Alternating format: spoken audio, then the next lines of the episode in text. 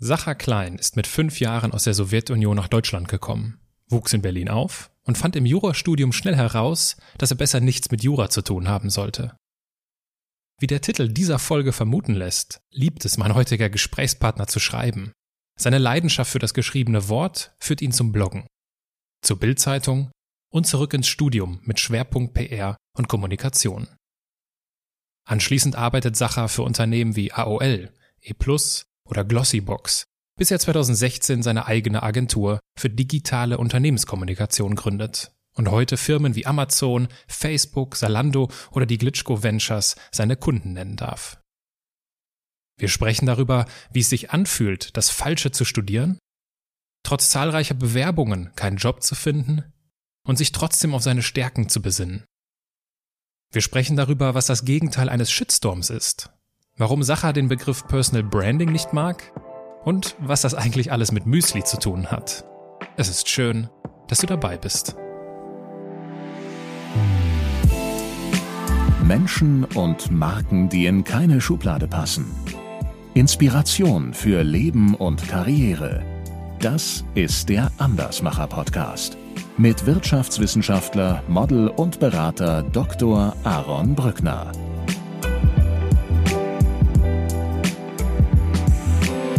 Empfinde die Schule auch heute noch rückwirkend als ein Ort, der mir wahnsinnig viel Zeit geraubt hat. Ich habe mich für Praktika beworben, in denen ich als Journalist hätte arbeiten können. Und ich glaube, ich habe 20 Bewerbungen geschrieben und all die Antworten, die ich darauf überhaupt bekommen habe, waren Absagen. Das war total frustrierend, weil ich einfach dann wirklich nicht mehr wusste, was ich jetzt mit dem Rest meines Lebens machen sollte. Weil jeder irgendetwas in, in sich trägt, das seine Augen zum Leuchten bringt. Und die meisten Menschen einfach nur eher darunter leiden, dass sie es sich selbst nicht zutrauen oder dass sie es selbst nicht sehen. Kurzer Hinweis noch von mir. Falls du mir mal sagen möchtest, was du gut oder auch weniger gut an meinem Podcast findest, dann adde mich doch gerne auf LinkedIn. Finde mich auf Instagram unter Andersmacher Podcast oder unter meinem Namen. Oder schreibe mir über meine Website eine Mail. Und vielleicht gibt es ja auch eine Person, die du mir als Andersmacher empfehlen kannst. Oder eine Person, die du einfach mal gerne im Podcast hören würdest. Also, meld dich, ich freue mich, dich kennenzulernen. Und kennenlernen tun wir jetzt gemeinsam Andersmacher Sacher Klein.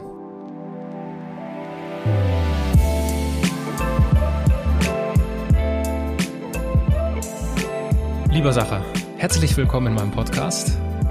Vielen Dank, dass ich hier sein darf. Du bist früher ja journalistisch sehr aktiv gewesen. Du hast viel gebloggt und äh, bist heute PR-Profi. Wie ist das denn eigentlich jetzt für dich in so einem Interview oder auch vor so einem Interview? Weil jetzt ist ja nicht das geschriebene Wort, sondern das gesprochene Wort, worum es geht. Ist das für dich äh, ein Problem oder ist das für dich anders oder wie fühlt sich das für dich an? Es fühlt sich für mich relativ normal an, auch wenn ich persönlich relativ wenig Interviews gebe. Aber ich befasse mich ja nun doch den ganzen Tag mit der Frage nach Öffentlichkeit und wie sie entsteht und wodurch sie entsteht. Und ähm, dann lässt es sich hier und da einfach quasi nicht vermeiden, dass auch ich irgendwann mal mich zu bestimmten Themen äußere oder selber mich äußern darf, die sich eben mit dem, vor allem mit dem Thema Kommunikation beschäftigen. Und ich freue mich darüber, dass du dich bei mir in aller Ausführlichkeit äußern darfst.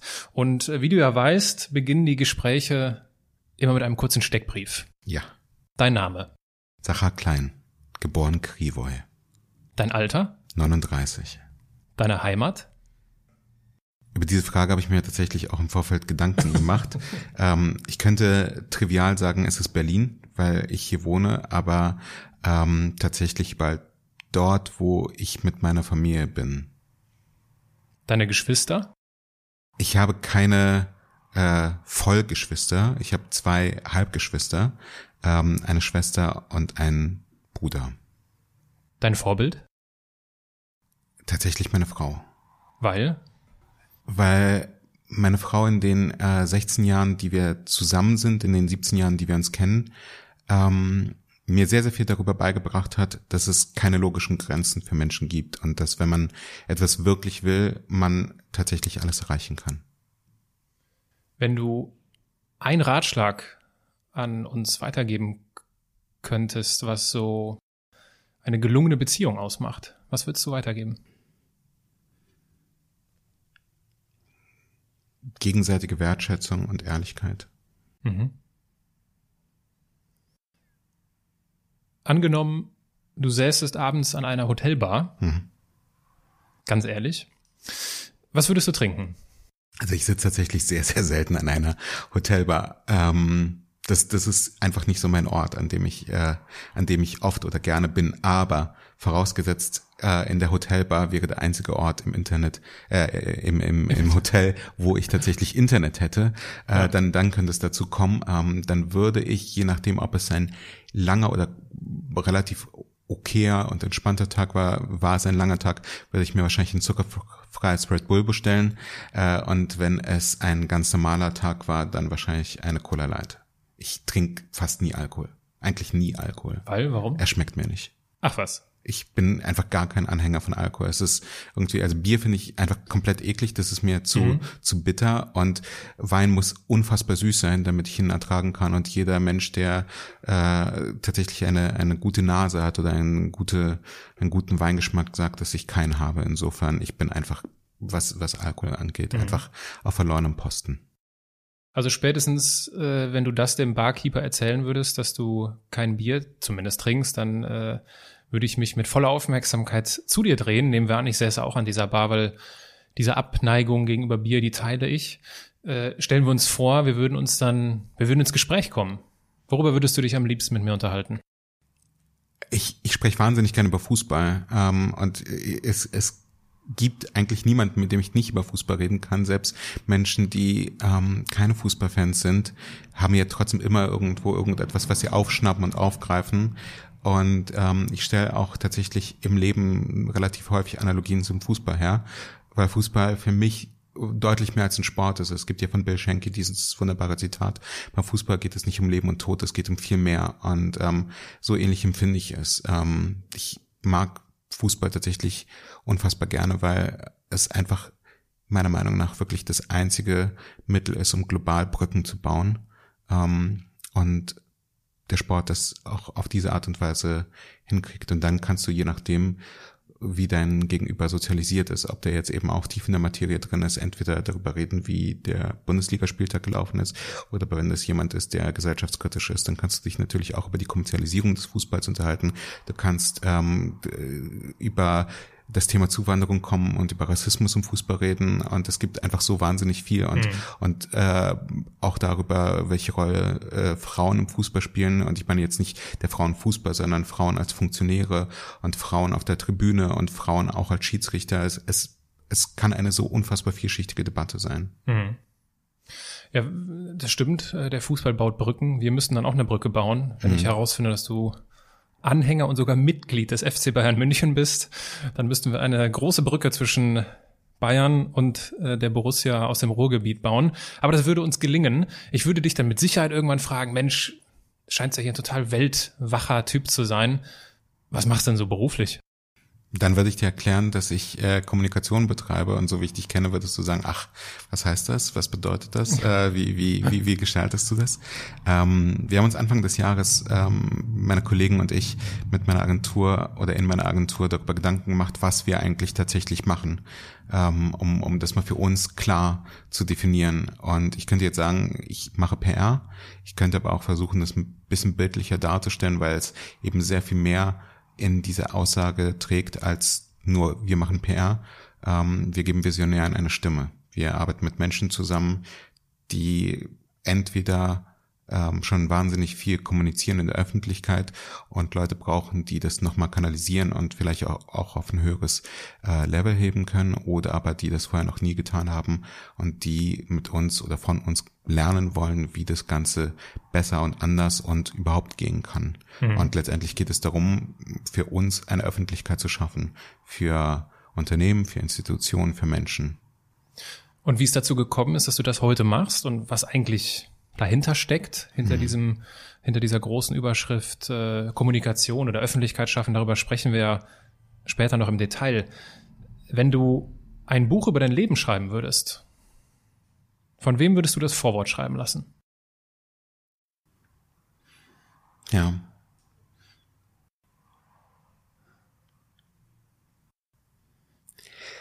Also wahrscheinlich von, ich, ich würde meine Frau darum bitten, meine Frau wird es wahrscheinlich ablehnen, weil sie sagt, das, das passt nicht. Äh, frag mal jemand anderen. Ähm, oh, es ist eine gute Frage.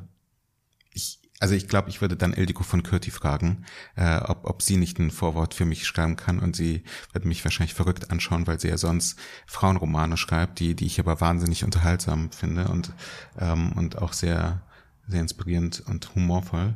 Ähm, und am Ende würde ich wahrscheinlich, es klingt jetzt sehr despektierlich, wenn ich sage am Ende, aber meine dritte Wahl nach meiner Frau und Ildiko von Kürti und ich hoffe, er, er äh, sieht es als immer noch als Kompliment, was es sein soll, äh, würde ich Frank Behrendt ähm, tatsächlich fragen, weil er für mich einfach ähm, in der Zeit, in der wir leben, wirklich mit der größte PRler ist und ähm, ich in vielen Punkten auch mir von ihm versuche, Dinge abzuschauen und überall dort, wo ich mir keine Dinge von ihm abschauen kann, weil ich sie mir nicht selbst erklären kann, frage ich ihn häufiger mal um Rat. An dieser Stelle schöne Grüße an Frank, auch schon Gast im Andersmacher Podcast gewesen. Welche Person fällt dir denn ein, wenn du an Erfolg denkst? Ja, mir fallen wahnsinnig viele Leute ein, weil Erfolg einfach so viele Gesichter haben kann. Und es gibt, also eine Person, zu der ich immer aufgeschaut habe, jetzt komme ich wieder zum Thema Fußball, ist Bastian Schweinsteiger, mhm. ähm, weil ich das Gefühl habe, dass er sich im Laufe seiner Karriere sehr, sehr wenig verbiegen musste, um eine sehr, sehr große Karriere hinzulegen, in der er Weltmeister wurde, mehrfach die deutsche Meisterschaft gewonnen hat und Champions League-Sieger geworden ist. Ähm, ich denke aber eben auch an meine Frau, die, die so viele Stationen hingelegt hat, die so unterschiedlich waren, die ich tatsächlich als unfassbar erfolgreich verstehe. Und kein Mensch kennt meine Frau und sie wird auch niemals in der Öffentlichkeit stehen, weil ihr das total zuwider ist. Ähm, und deswegen, ich, ich glaube, für, für mich ist Erfolg schlicht und ergreifend die Definition von, dass du das, was, was in dir schlummert, auch wirklich zum Ausdruck bringen kannst und dass du dich selber nicht beschränkst und, und dir selber nicht irgendwelche Dinge auferlegst von, das schaffe ich nicht oder andere Leute glauben, dass es nicht schaffbar sei. Deswegen all diejenigen, die das meiste aus sich rausholen, sind in meiner in meiner Perspektive oder in meinen Augen sehr erfolgreich. Und das ist auch tatsächlich in der Arbeit ähm, mit unseren Kunden oftmals so, dass ich das Gefühl habe, ich sitze sehr, sehr, sehr erfolgreichen Leuten gegenüber, die aber noch so unfassbar am Anfang ihres Weges stehen, weil viel zu wenig Leute tatsächlich wissen, was in ihnen steckt und weil sie selber teilweise auch das Gefühl haben, dass sie gewisse Dinge nicht können und dann liegt es oftmals auch an uns, ähm, sie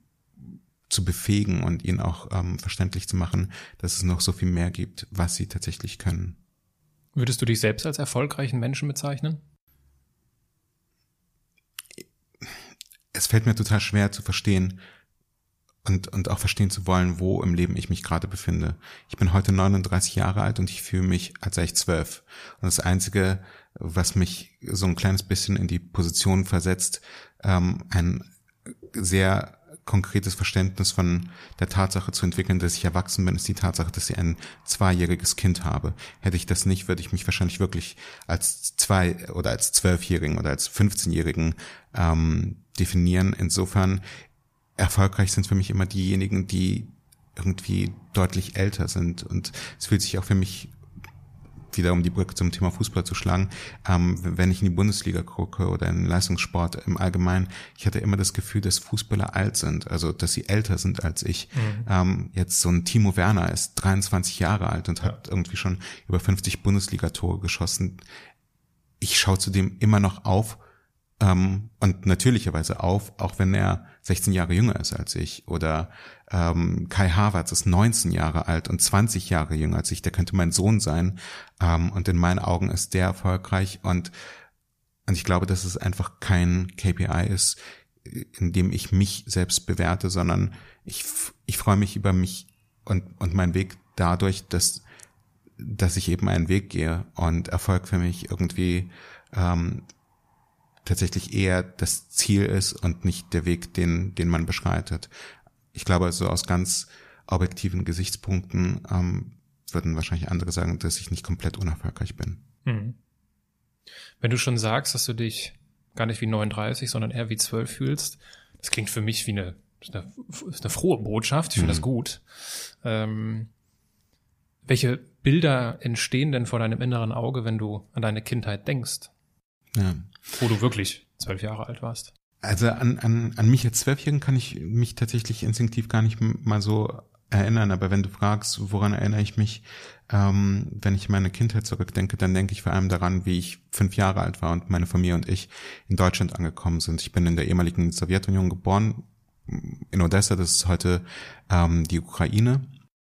Und ähm, ich bin mit meinen Großeltern und meiner Mutter mit fünf Jahren nach Deutschland gekommen und ich kann mich halt noch ziemlich genau erinnern, ähm, wie wir im, in, in so einem Flüchtlingslager vom Deutschen Roten Kreuz äh, in Berlin angekommen sind. Und das äh, die erste konkrete Erinnerung, die ich habe, so eine gelbe Federtasche gewesen ist, die ich geschenkt bekommen habe. Und, ähm, und dann fing ich an zu schreiben. Und damals noch auf Russisch, weil ich der deutschen Sprache nicht mächtig gewesen bin. Mittlerweile wünschte ich, ich könnte auf Russisch schreiben. Das funktioniert nicht. Das einzige Wort, was ich auf Russisch schreiben kann, ist mein Name. Und auch nur das in Druckbuchstaben. Ähm, aber ähm, ich hatte, ich hatte so eine, ähm, eine relativ lange Kindheit, würde ich behaupten, in der ich ähm, wahrscheinlich so bis 16 mich auch selbst als Kind gesehen habe und, ähm, und sehr unbeschwert meinen Weg gegangen bin und gehen durfte. Und wenn ich heute mit meiner Mutter darüber rede, ähm, wenn wir äh, mit meinem Sohn auf einem Spielplatz gemeinsam sind und er Dinge macht und ich eben auch noch Bilder, tatsächlich Fotos aus meiner Kindheit ähm, vor Augen habe, dann ähm, sieht mein Sohn sehr, sehr stark aus, wie ich auch als Kind ausgesehen habe, bis auf die Tatsache, dass ich Locken hatte, was man sich heute bei mir eher weniger vorstellen kann, weil ich doch ein, mittlerweile einen relativ spärlichen Haarwuchs habe. Aber ähm, dann sagt meine Mutter, wenn, wenn ich sie frage, ob ich auch so war wie er, nein, nein, du bist quasi schon erwachsen auf die Welt gekommen. Ich war schon auch als, als Kind relativ ernst und wollte beispielsweise niemals im Sand spielen, weil ich mhm. ähm, ja, weil ich die Konsistenz von Sand nicht mag und weil er schmutzig ist. In, bis, bis heute. Also es bereitet mhm. mir wirklich fast physische Schmerzen, mit meinem Sohn auf den Spielplatz zu gehen, weil ich Sand so sehr verabscheue. Ähm, und so war ich eben tatsächlich auch schon als Kind. Ich war relativ ernst, ich habe mir ernste Gedanken gemacht und äh, mein Sohn ist da das absolute Gegenteil und lacht wahnsinnig viel und kommt deutlich stärker nach meiner Frau. Und ähm, ich, ich fühle mich, als sei ich zwölf, weil ich in meinem Job sehr, sehr viele Dinge verkörpern darf, die ich mit einem Kind assoziiere, unter anderem und vor allem das Thema Neugierde. Ähm, aber ich glaube, dass ich nie ein ganz unbeschwertes Kind war, wie andere Kinder es sind. Und trotzdem empfand ich meine Kindheit als sehr, sehr unbeschwert. Ich hatte ich hatte wahnsinnig liebevolle Großeltern, die sich äh, enorm um mich gekümmert haben. Ähm, meine Mutter, die ähm, mich alleine erzogen hat, ähm, die sehr, sehr viel dafür getan hat, dass ich nie äh, von, von der rechten Bahn abgekommen bin. Und ähm, also ich, ich, ich hatte eine gute Kindheit. Ähm, ich hatte jetzt nicht unbedingt eine Kindheit, in der ich massiv gefördert wurde. Das ist das Einzige, was ich so aus heutiger Perspektive, wenn, wenn ich äh, darüber nachdenke, wie ich meinen Sohn erziehen möchte, ähm, was, was ich gerne anders machen würde, als das, was ich als, als das, was mir selbst zuteil geworden ist, das ist das Einzige, wovon ich sage, dass ich meinen Sohn gerne anders erziehen möchte. Ähm, aber ich glaube, das hat auch sehr viel damit zu tun, dass, dass meine Familie eben aus der Sowjetunion kommt und es dort eher um die Frage ging, wie schaffst du es nicht aufzufallen und wie schaffst du es zu überleben und nicht äh, dein Potenzial maximal zu entfalten. Und wie, wie ist das für jemanden wie dich, wenn du so die, die, ja, die Berichterstattung über Flüchtlinge jetzt im Jahr 2019 liest und mitbekommst? Was geht dir durch den Kopf? Ich muss ehrlicherweise sagen, dass, dass ich niemals gedacht hätte, dass wir in Deutschland eine solche Debatte jemals haben würden. Ähm, ich, ich bin jüdischen Glaubens oder ich bin als Jude zur Welt gekommen. Ich weiß gar nicht, wie man das tatsächlich für sich selber sagen soll, wenn man nicht wirklich an Gott glaubt. Ähm, aber in der Sowjetunion stand in unseren Pässen unter Nationalität Jude drin. Mhm. Und wir durften auch nur deswegen nach Deutschland ausreisen, weil wir Juden sind. Ähm, und haben auch hier in der Bundesrepublik wahnsinnig viel Hilfe und Sympathie erfahren, weil wir Juden sind und weil es eine deutsche Geschichte gibt und die Bundesrepublik Deutschland massiv Verantwortung für die Nazizeit übernommen hat. Ähm, jetzt muss man ja dazu sagen, dass das nicht selbstverständlich ist. Mhm. Die DDR hat es in dieser Form nicht getan, weil die Bundesrepublik Deutschland eben historisch der Nachkomme der, der, der Nazizeit war oder von Nazi-Deutschland war. Ähm, und ich hätte niemals gedacht, dass in Deutschland so viel Hass gegenüber Fremden jemals wieder entstehen könnte, äh, wie es gerade der Fall ist. Und ähm, vor allem auch nicht nur, wie, wie das schon immer der Fall war, dass es irgendwelche Spinner sind, die irgendwo, äh, irgendwo mal einen doofen Spruch bringen, sondern dass es ganz offensichtlich auch unter relativ klugen und, und gemäßigten Leuten mittlerweile normal geworden ist, einen Spruch zu bringen, der vor zehn Jahren noch nicht normal war. Und mhm. ich empfinde das als sehr, sehr unangenehm und auch ähm, durchaus beängstigend. Und bisweilen stelle ich mir auch tatsächlich die Frage, ob das das Land ist, in dem ich tatsächlich alt werden möchte. Und gleichwohl ist es für mich fast alternativlos, weil, weil ich eben hier zu Hause bin und weil ähm, ich in keiner Sprache denken kann, außer in Deutsch. Und das eben auch die Grundlage meiner Arbeit ist. Ähm, ja, ich hoffe, dass irgendwann wir aufwachen und das alles ein böser Traum gewesen ist, in dem wir uns gerade befinden. Zumindest, dass er nicht noch schlimmer wird, als er momentan ist. Mhm. Ja, also in das Thema könnten wir jetzt natürlich tiefer reingehen. Dann äh, würden wir zeitliche Probleme bekommen.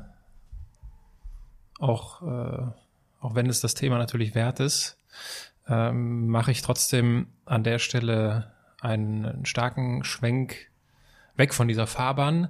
Und ähm, wenn du dich daran erinnerst, wo, äh, wenn du dich an diesen Tag erinnerst, wo du die Schule beendet hast, mhm. was waren deine Ideen für dein Leben? Oh Gott. Also in erster Linie war es ein sehr, sehr glücklicher Tag, weil ich die Schule wirklich nicht gemocht habe. Ähm, ich bin echt nicht gern zur Schule gegangen. Ich empfand und empfinde die Schule auch heute noch rückwirkend als ein Ort, der mir wahnsinnig viel Zeit geraubt hat, ähm, weil ich Dinge machen musste, die mich nicht interessiert haben und Menschen mir Dinge versucht haben, nicht beizubringen, sondern mich abzufragen. Ähm, und wir, glaube ich, alle das, das gemeinsame Verständnis davon hatten, dass das nicht unbedingt etwas ist, was mich im Leben weiterbringen wird. Insofern war ich froh, dass es einfach irgendwann vorbei war. Ähm, und wenn du fragst, ob ich Pläne für die Zukunft hatte, ja, also ich ich wusste, ich werde Jura studieren oder ich wusste, ich werde mich um einen Studienplatz äh, als Jurist bewerben. Aber so richtig klar, was das eigentlich für mich bedeuten würde in der Zukunft, war ich nicht. Mhm. Und ich glaube, das ist auch tatsächlich so ein bisschen der Punkt, ähm, an dem ich meine, ich hatte eine relativ unbeschwerte Kindheit. Ich hatte auch eine äh, ziemlich eine, eine relativ naive Kindheit, in der ich eben nicht wirklich mir darüber Gedanken gemacht habe, welche Möglichkeiten es gibt. Ich wusste auch gar nicht, welche Fülle an Studiengängen es in Deutschland gibt oder auch, dass ähm, eine Ausbildung nicht Schlimmes sein muss. Im Gegenteil, dass es etwas sein kann, was total praktisch ist. Ähm, aber es war eben das Jahr 1998 und noch nicht 2019, in der Menschen, also in der Gegenwart bin ich ein ganz großer Verfechter davon, dass, dass ich behaupte, dass niemand wirklich studiert haben muss, um heute reüssieren zu können. Ähm, 1998 war das alles noch ein bisschen anders. Ähm, und für meine Familie wahrscheinlich dann doch wieder historisch geprägt durch das russisch-sowjetische, gab es im Grunde drei Möglichkeiten. Das Jurastudium, das BWL-Studium und das Medizinstudium. Medizin schied von vornherein aus, weil ich wahrscheinlich im ersten Tag Studium umgekippt wäre, an dem wir in irgendeiner Weise mit Blut mhm. äh, in Kontakt getreten wären. Ähm, BWL habe ich mir damals schon nicht zugetraut, weil ähm, mich wirtschaftliche Zusammenhänge bis zu einem gewissen Punkt überfordern ähm, und, und vor allem Zahlen ähm, auch so ein bisschen unruhig machen. Ähm, und Jura war aus, aus meiner Naivität heraus, der ich wahnsinnig gerne äh, TV-Serien wie Perry Mason geschaut habe und Madlock tatsächlich noch etwas, wo ich dachte, so läuft die Welt im Gerichtsgebäude ähm, und im Gerichtssaal. Ähm, so habe ich es mir vorgestellt. Also habe ich mich für Jura entschieden. Ich glaube, so anderthalb Wochen im Studium habe mich dann habe ich dann gebraucht, um zu verstehen, dass, dass das nicht so wahnsinnig smart war. Und äh, wie bist du dann damit umgegangen? Äh, zuerst dachte ich, ich komme durch also zuerst dachte ich, ich komme tatsächlich damit irgendwie durch und wird mich durchmogeln. Und ähm, ich, ich war jetzt kein besonders guter Schüler ähm, in der Schule, aber ich war jetzt auch echt nicht schlecht. Ähm, es war, ich war wirklich so das, das, das obere, der obere Anfang vom Mittelmaß. Äh, so quasi siebter Platz in der Bundesliga, gerade mal das internationale Geschäft verpasst, aber definitiv mit dem Abstieg nichts zu tun gehabt. Im Studium sah das ganz anders aus. Ähm, ich war halt wirklich immer an der Grenze zum, zum Durchfallen oder aber eben äh, deutlich unterhalb der Grenze. Und das wurde mir am Ende des ersten Semesters relativ schmerzlich bewusst, als ich ähm, das erstmal durch eine äh, Klausur durchgefallen bin und sie dann im zweiten Anlauf geschafft habe. Und dann kam ein Fach, in dem ich mich wirklich gar nicht zurechtgefunden habe und im dritten Semester auch ähm, innerlich aufgegeben habe. Ich bin mhm. kaum noch in die Uni gegangen. Ich habe mich dann tatsächlich mit der Frage beschäftigt, was mache ich denn jetzt? Ähm, habe mich für Praktika beworben, in denen ich ähm, als Journalist hätte arbeiten können. Und ich glaube, ich habe 20 Bewerbungen geschrieben und ähm, all die Antworten, die ich darauf überhaupt bekommen habe, waren Absagen. Das war total frustrierend, weil ich einfach dann wirklich nicht mehr wusste, was ich jetzt mit dem Rest meines Lebens machen sollte. Und ähm, ein Freund, mit dem ich zusammen Abitur gemacht habe, anrief und meinte, ähm, ich brauche deine Hilfe. Ähm, er konnte programmieren, ich nicht. Und es war das Jahr knapp 2000 ähm, und es gab sowas wie WordPress nicht, oder zumindest wusste ich es damals noch nicht, Content-Management-Systeme, mit denen du einfach irgendetwas imstande warst, ins Internet zu schreiben. Und ich wusste, ich brauche jetzt irgendetwas, um äh, nachweisen zu können, dass ich als Journalist irgendwie arbeiten kann, weil die wenigen Antworten, die ich bekam, letztendlich sich darauf bezogen haben, dass ich über keinerlei praktische Erfahrung verfügt habe. Und ähm, so kam es dazu, dass wir zwei Monate später ein Online-Magazin ähm, gelauncht haben, das dann sich auch tatsächlich gut entwickelt hat und ich ein Jahr später ein Praktikum ähm, bei der Netzzeitung machen durfte, äh, aus dem Praktikum heraus als freier Journalist übernommen wurde und dort anderthalb Jahre gearbeitet habe, bis ich dann später zur Bild als freier Journalist ging. Aber Woher kam dieser Impuls des Journalismus? Ich habe wahnsinnig gerne, ich habe mein Leben lang wahnsinnig gerne geschrieben. Ich bekam von meiner Mutter, als ich acht oder neun Jahre war, eine Schreibmaschine, so eine mhm. noch so eine richtig alte mechanische Schreibmaschine. Ähm, paar Jahre später dann auch eine elektrische Schreibmaschine. Und von da an habe ich eigentlich immer geschrieben. Ähm, zuerst irgendwie, ich wollte immer ein Buch schreiben, aber für ein Buch war ich einfach zu ungeduldig und habe mich spätestens auf Seite drei, äh, es hat alles keinen Sinn mehr gemacht und, und dann, dann habe ich mich verabschiedet.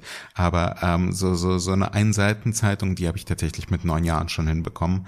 Ähm, da ging es dann tatsächlich um die Bundesliga-Ergebnisse oder ähm, eine Zeit lang auch äh, sehr stark um das Thema Tennis, was mich auch in der Zeit massiv ähm, bewegt hat.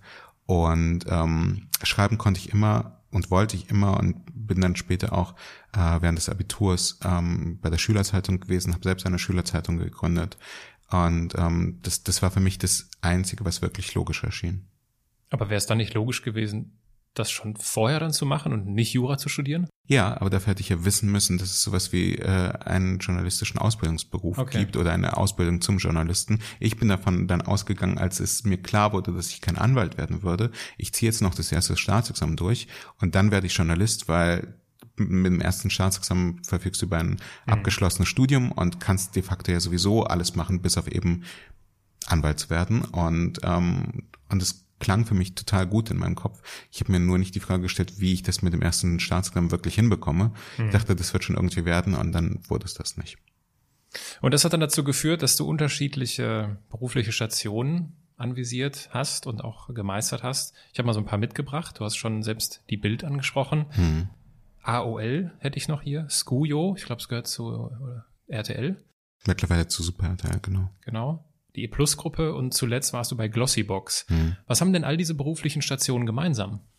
Also ich muss tatsächlich dazu sagen, die Bild war, die Bild war wirklich wichtig. Also die Bild war für mich wahnsinnig wichtig, weil ähm, als ich bei der Bild war, kam ich mit meiner Frau zusammen mhm. ähm, und und ich hatte sowohl bei der Bild einen Vorgesetzten wie auch sie, die mir zur gleichen Zeit bewusst gemacht haben, dass das bei der Bild nicht alles für mich gewesen sein kann. Ich bin bis dahin immer im, im, im Glauben gewesen, dass ich so okay bin. Also, dass, dass meine Leistung ausreicht. Und vielleicht sogar, dass sie ganz gut ist. Ähm, aber nicht, dass sie außergewöhnlich ist. Und schon gar nicht außergewöhnlich gut.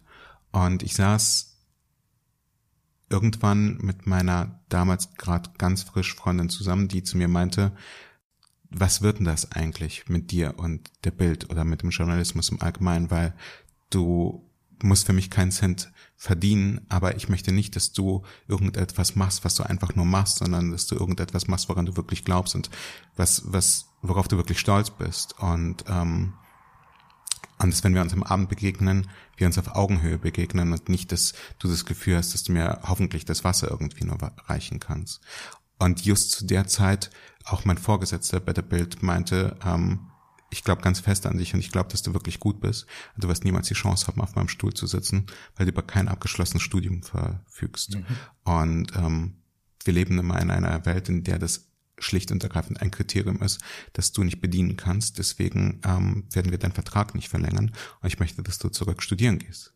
Und ich, in dem Moment dachte ich, du aller Penner, ähm, und habe am nächsten Tag gekündigt, weil ich dachte, bevor du mir kündigst, kündige ich dir und war massiv in meinem Stolz gekränkt, weil ich wirklich das Gefühl hatte, dass, dass ich, dass ich richtig war. Ähm, und dass, dass, dass mir auch Ungerechtigkeit total geworden ist. Und ähm, bin aber nichtsdestotrotz studieren gegangen. Nicht mehr Jura, sondern ähm, bin nach Köln gegangen und habe dort Medienwirtschaft mit dem Schwerpunkt PR und Kommunikation studiert. Und das war tatsächlich ähm, das erste Mal, dass ich, geführ, dass ich das Gefühl hatte, dass ich nicht mehr einfach nur Mittelmaß bin, sondern dass dass ich wirklich etwas kann. Mhm. Und ich habe das Studium verkürzt und ähm, auch sehr, sehr gut abgeschlossen also es hat sich für mich auch nicht wirklich wie Arbeit angefühlt, sondern ich bin da mehr oder weniger durchgerauscht. Vielleicht auch schon, weil ich vier Jahre Arbeitserfahrung in einem durchaus nicht unerheblich anderem Umfeld gehabt habe ähm, und bin da rausgekommen und wollte einfach dringend anfangen. Ich war 27 Jahre alt ähm, und wollte, so doof es klingt, wirklich Geld verdienen. Ich lag bis dahin komplett meiner Mutter und meinen Großeltern auf der Tasche und die haben mich unterstützt nach Kräften und, ähm, und dann habe ich angefangen zu arbeiten. Und all diesen Stationen, die du auch gerade aufgezählt hast, war gemein. Ähm, AOL äh, war, war quasi noch die letzte Erfahrung, die, die ich parallel im Studium sammeln konnte. Ähm, aber als ich da rausgegangen bin, habe ich mich dafür entschieden, ich möchte, ich möchte nirgendwo die Nummer 54 in der Nahrungskette sein, sondern egal wo ich mich befinde, ich möchte die Möglichkeit haben, Dinge zu gestalten und Dinge zu bewegen. Und ähm, Menschen ein, ein Forum zu bieten, in dem sie sich äußern können und für die ich Öffentlichkeit schaffen kann. Und all diesen Stationen ist gemeint, dass ich tatsächlich Handlungsfreiheit hatte und dass ich mich auszeichnen konnte. Und ähm, insofern war das für mich auch nie ein Konflikt, dass ich Dinge gemacht habe, die ich vorher noch nie gemacht habe oder dass ich Dinge gemacht habe, die man mir nicht zugetraut hat. Als ich 2010 in den Konzern ähm, zu E Plus gegangen bin und keine Ahnung von Telekommunikation oder Mobilfunk hatte, da war das für mich genauso logisch wie knapp vier Jahre später, als ich zu Glossybox gegangen bin und im Bereich Kosmetik und Beauty ähm, Kommunikation verantworten musste. Mhm. Ähm, für mich war einfach nur die Frage, traust du dir zu, Geschichten zu entwickeln und Geschichten öffentlich zu machen? Und das war in, in den Fällen nie, nie ein Problem. Ähm, wichtig war nur, dass ich mit Leuten zusammenarbeiten konnte, die an mich geglaubt haben und die mir Freiheit gegeben haben, das zu tun, was, was ich kann. Und mich mhm. nicht blockiert haben.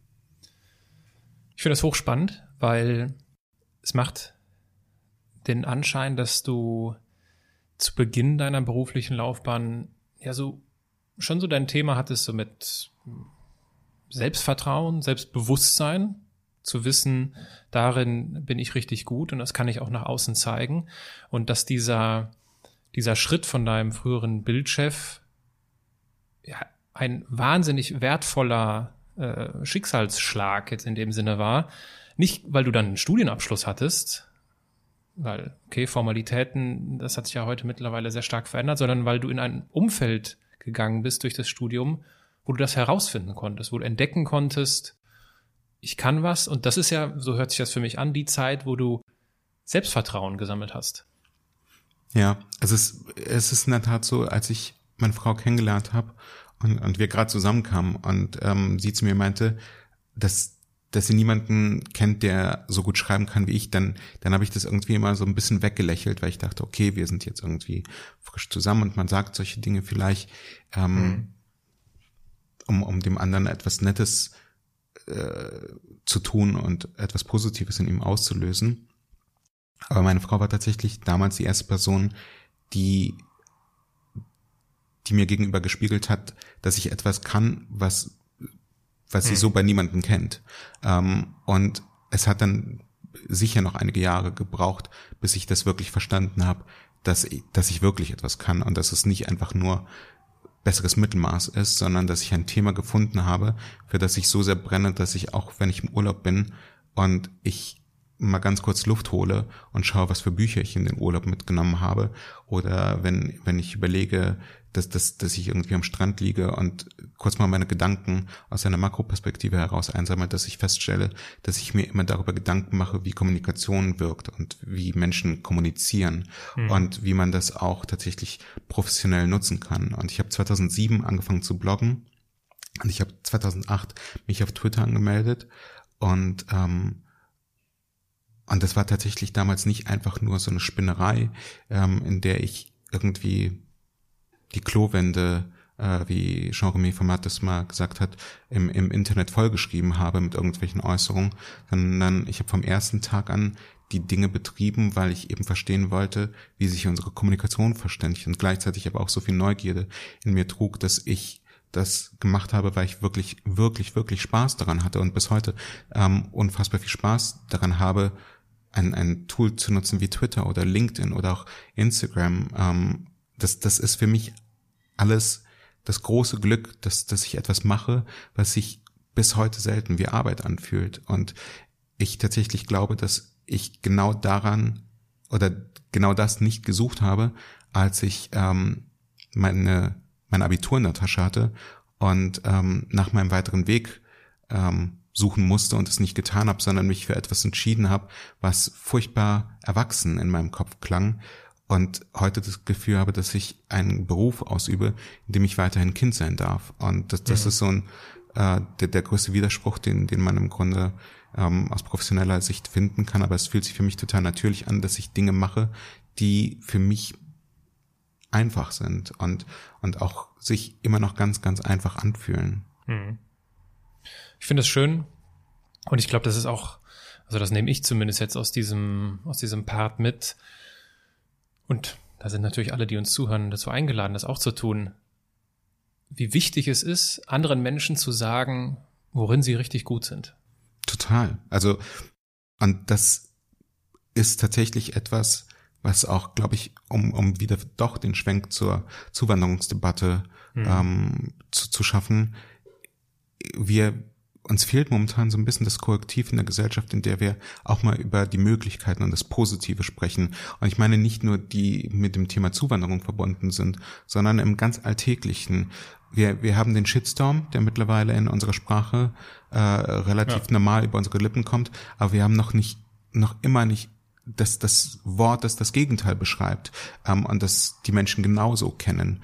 Ähm, und die, die, dieses Positive, tatsächlich auch mal Menschen Danke zu sagen und Menschen zu sagen, was sie wirklich gut können, das ist ähm, außergewöhnlich wichtig. Und mhm. ich glaube aber auch, dass es tatsächlich genauso wichtig ist, ähm, Kritik üben zu können und Kritik sehr klar zu benennen. Also wir haben bei uns in der in der Agentur auch eine relativ klare Policy, ähm, die die ich auch massiv fördere, dass wir kritisieren dürfen und, und kritisieren und unsere Kritik auch nicht irgendwie nach einem Sandwich-Prinzip in irgendetwas Positives, Negatives, Positives packen, sondern wenn, wenn es etwas gibt, was, was uns missfällt in, in der Art und Weise, wie Dinge passieren und wenn wir daran glauben, dass es besser geht, dann, dann sprechen wir es ganz klar und ganz unverblümt an, aber eben auf einer sehr sachlichen Ebene und die, die auch nicht persönlich werden darf. Und ich glaube, dass diese sachliche Kritikebene eben momentan massiv missbraucht wird, auch sehr viele eher verletzende Dinge zu sagen und uns gleichzeitig das Korrektiv fehlt, auch die, die Möglichkeiten zu erkennen, die vielleicht auch ein Thema wie Zuwanderung bietet. Mhm. Ähm, erst recht, wenn wir uns immer wieder darüber beschweren, dass wir in Deutschland einen Fachkräftemangel haben. Mhm. Du hast, und das habe ich irgendwo gefunden, ich weiß nicht mehr, ich glaube in irgendeinem Artikel, den du geschrieben hast. Mhm. Ich lese mal kurz vor. Okay. Ich bin keiner dieser Menschen, die man dieser Tage so oft trifft, die einem erzählen, dass sie sich schon immer mit einer Idee oder einem Produkt selbstständig machen wollten. Im Gegenteil. Ich habe immer voller Überzeugung gesagt, dass ich mich am wohlsten als Angestellter in einem, in einem Unternehmen fühle. Und auch als ich Anfang 2016 mich dazu entschließ, Glossybox zu verlassen, war mein erster Impuls, ich brauche einen neuen Job. Jetzt wurde dein neuer Job dein eigenes Unternehmen. Was ist denn da schiefgelaufen? Das ist eine gute Frage. Ähm, das ist tatsächlich schiefgelaufen. Also, es sind zwei Dinge zusammengekommen. Einmal ist die Jobsuche schiefgegangen und einmal ähm, hat mich meine Frau so ein bisschen äh, ja über die Ziellinie stolpern lassen ähm, und und wieder mehr in, in mir gesehen, als ich es selber für möglich hielt. Ähm, was ist schiefgegangen? Ähm, der, der Gründer von Glossybox hat die Firma verlassen. Mhm. Es kam eine neue Geschäftsführerin. Mir wurde relativ schnell klar, dass wir sehr, sehr unterschiedliche Vorstellungen von Kommunikation haben, auch wenn wir uns persönlich durchaus ähm, wertgeschätzt haben und auch gut verstanden haben. Ähm, aber für mich war auch relativ klar, irgendwann jetzt in den nächsten Monaten musste weitergehen, weil ich ja eben auch gesagt habe, in all diesen Firmen war gleich, dass ich niemanden vor mir hatte, der mich blockiert hat. Und es war mhm. dann eben tatsächlich so einfach die, die Ausgangssituation, weil sie eben anders über Kommunikation dachte als ich. Und dann fing ich an, mit Unternehmen zu sprechen ähm, und, und habe meine Wünsche adressiert. Und die waren relativ umfangreich und vielschichtig. Ähm, angefangen von Gestaltungsmöglichkeiten über ähm, Dinge, die ich realisieren möchte, ähm, vom Umfang, dass, dass ich eben enorm ambitionierte Ziele habe, bis hin zu monetären, das eben auch eine, eine Rolle gespielt hat. Und es gab kein Unternehmen, das in irgendeiner Weise auf diese Punkte eingegangen ist. Und gleichzeitig aber saß ich irgendwann bei Max Wittrock, einem der drei Gründer von MyMüsli, in deren Küche. Äh, wenn ich sage in deren Küche, dann, dann meine ich in deren Büro, ähm, was, was bis zu einem gewissen Punkt eben eine Küche ist, wie es sich für ein Unternehmen wie MyMüsli gehört. Und mhm.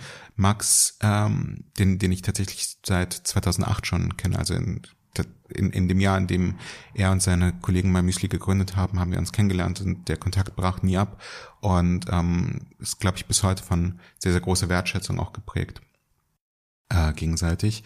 Und Max meinte zu mir, du, wir haben hier ähm, bei uns im Unternehmen eine Sache, die braucht jemanden, der sich ihrer annimmt und ist ein größeres Projekt.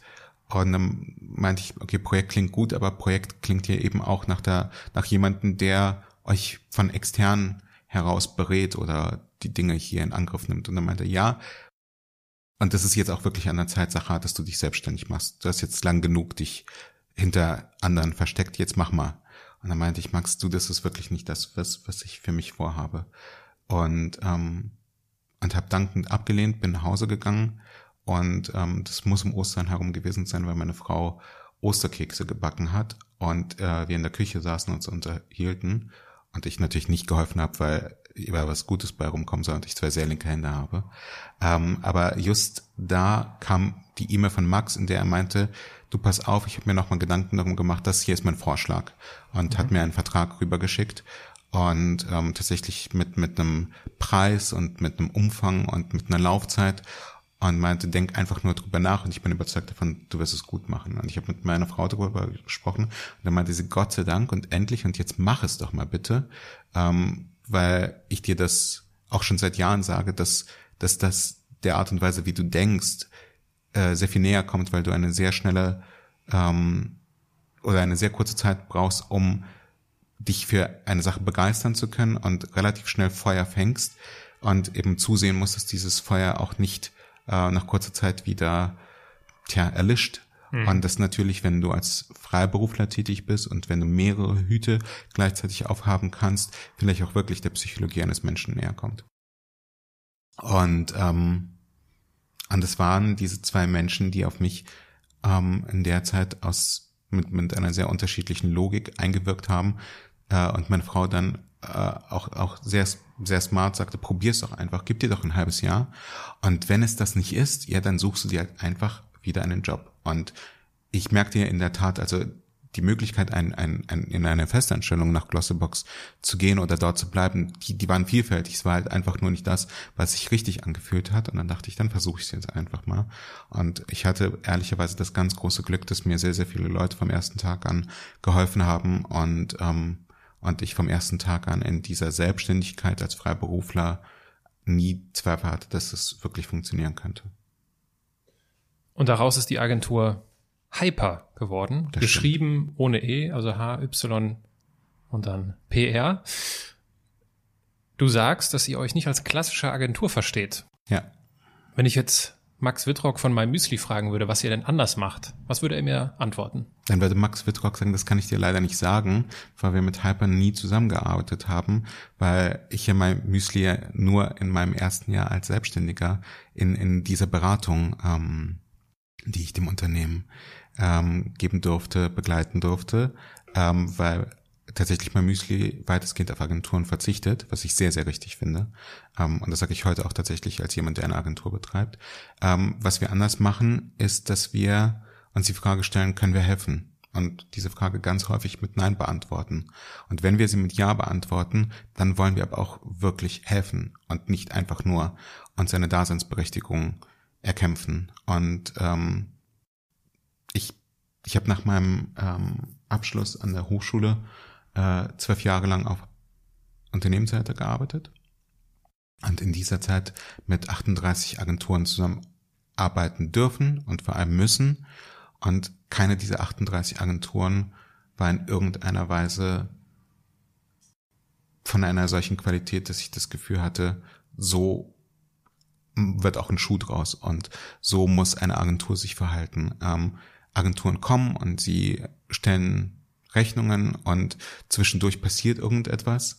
Aber solange du als jemand, der im Unternehmen nicht das Gefühl hat, dass die Agentur wirklich etwas bewegt und dass sie wirklich etwas auslöst im Unternehmen, sollte es auch meiner Meinung nach keine Agentur geben.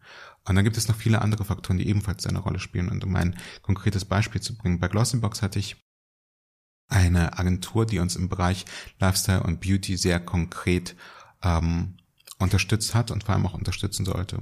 Und wir hatten zwischenmenschlich eine sehr, sehr gute Beziehung. Und es war auch ein sehr, sehr großer Account ähm, äh, in einem hohen vierstelligen Bereich. Und irgendwann bekam ich eine Rechnung über nicht 9000 Euro, sondern 9000 Euro und 12 netto. Und rief bei der Agentur an und meinte, sag mal, was sind denn die 12 Euro? Ich glaube, es waren sogar 12,60 Euro. Und dann äh, meinte die Key Account Managerin, die für uns zuständig war, das ist eine, äh, das ist eine Taxirechnung, weil wir einmal Taxi fahren mussten. Und jedem, dem ich diese Geschichte erzähle, der jetzt nicht in einer PR-Agentur arbeitet, äh, lacht darüber oder schüttelt unglaublich den Kopf. Und jedem, dem ich diese Geschichte erzähle, der irgendwann mal länger in einer PR-Agentur gearbeitet hat, sagt, ja, ist doch richtig weil es ja mhm. letztendlich Betriebskosten sind oder laufende Kosten, die on top entstanden sind zu dem eigentlichen Werkvertrag oder Dienstleistungsvertrag. Und es stimmt auch tatsächlich. Wir hatten allgemeine Geschäftsbedingungen, in denen mhm. Taxifahren eben dahingehend geregelt äh, waren, dass sie on top in Rechnung gestellt werden, weil es eben nicht die Arbeitskraft ist, die wir auf diese Art und Weise eingekauft haben. Es ist richtig, oder es, es war das Recht der Agentur, diese Rechnung on top aufzuführen und ich fand es trotzdem einfach nicht richtig, weil ich nicht das Gefühl hatte, dass wir einen Partner an unserer Seite haben, der darüber nachgedacht hat, was das Beste für uns ist, sondern was das Beste für sich ist. Und ich kann es auch total verstehen, dass der Geschäftsführer der Agentur das in Rechnung gestellt hat. Es ist schlicht und ergreifend einfach nicht die Art und Weise, wie ich gerne mit Menschen zusammenarbeite, weswegen mein logischer Schritt eben dann auch war, eine Kündigung auszusprechen und ähm, wir als Agentur anders auftreten. Wenn, wenn ich jetzt sage, dass, dass wir keine Reisekosten in Rechnung stellen, dann ist das nicht immer die Wahrheit, aber es ist meine äh, überwiegende Überzeugung, dass, dass wir in erster Linie darauf achten müssen, dass unsere Partner erfolgreich sind und wir nicht auf unseren Kontostand schauen dürfen, weil das total verblendet und weil es auch den Fokus weg vom Erfolg der Partner führt, ähm, wenn die Partner erfolgreich sind, werden unsere Budgets immer angehoben und dann wird niemals eine Kündigung ausgesprochen. Und ehrlicherweise, äh, als du gefragt hast, warum ich mich nicht selbstständig machen wollte oder was da schiefgegangen ist, ähm, ich weiß, was ich nicht kann. Ich kann keinen Verkauf. Und an mhm. dem Tag, an dem ich anfangen muss, Menschen unsere Dienstleistungen zu verkaufen oder unseren Namen zu verkaufen, dann haben wir verloren. Bis zum heutigen Tage, toi, toi, toi, ich klopfe parallel auf Holz, ähm, jetzt bin ich seit fast dreieinhalb Jahren selbstständig, seit fast zweieinhalb Jahren gibt es die Agentur, ähm, habe ich noch nicht ein einziges Vertriebs Gespräch geführt oder Akquisegespräch geführt, sondern wir haben das große Glück und vor allem auch Privileg, dass immer irgendjemand auf mich zukommt, weil wir empfohlen werden, weil wir äh, mittlerweile sehr viele zufriedene Kunden haben, weil wir ähm, teilweise auch ehemalige Mitarbeiter von Kunden haben, die vielleicht den Arbeitsplatz wechseln und wieder mit uns zusammenarbeiten wollen oder uns weiterempfehlen, weil ich viele ehemalige Kollegen habe, ähm, die meinen, dass wir ein Problem lösen können, was sie intern haben und und ich schlicht und ergreifend, wenn Unternehmen an mich herantreten, nur noch in Anführungszeichen erklären muss, wie wir arbeiten und was wir tun und was wir bewirken können und was wir nicht bewirken können. Und ähm, ich auch niemals möchte, dass sich dieser Zustand ändert. Und, ähm, und wir deswegen auch tatsächlich als Agentur oder als Dienstleister niemals Dinge versprechen, die wir nicht leisten können. Ich bin der Erste, der sagt, das können wir nicht.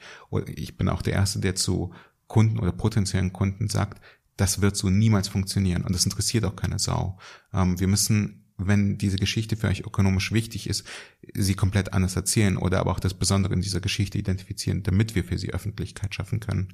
Aber letztendlich, ähm, wenn du fragst, äh, warum wir keine klassische Agentur sind, dann sage ich etwas, wofür mich die klassischen Agenturköpfe auch gerne kritisieren, ähm, weil wir den Kunden tatsächlich über uns stellen und ich mhm. das klassischen Agenturen abspreche. Mhm.